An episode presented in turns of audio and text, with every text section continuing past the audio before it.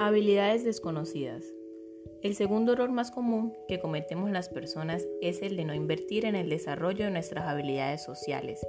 las cuales son todas aquellas conductas que nos ayudan a mejorar como personas y abordar de manera más efectiva las diferentes situaciones en nuestras vidas, comúnmente llamadas habilidades blandas, como lo es el saber comunicarnos, es decir, la facilidad con que podemos transmitir nuestras ideas, el ser empáticos, esta conexión que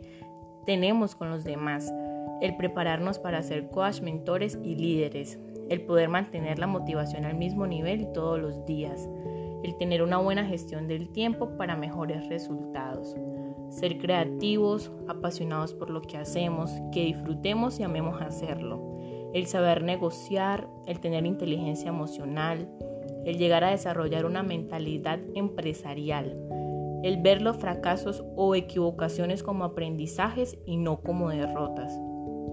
En base en este orden de ideas anteriormente mencionadas,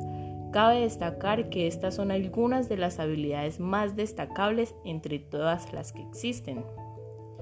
Es entonces el desarrollo continuo de estas habilidades en que deberíamos enfocarnos todas las personas, pero hago un énfasis especial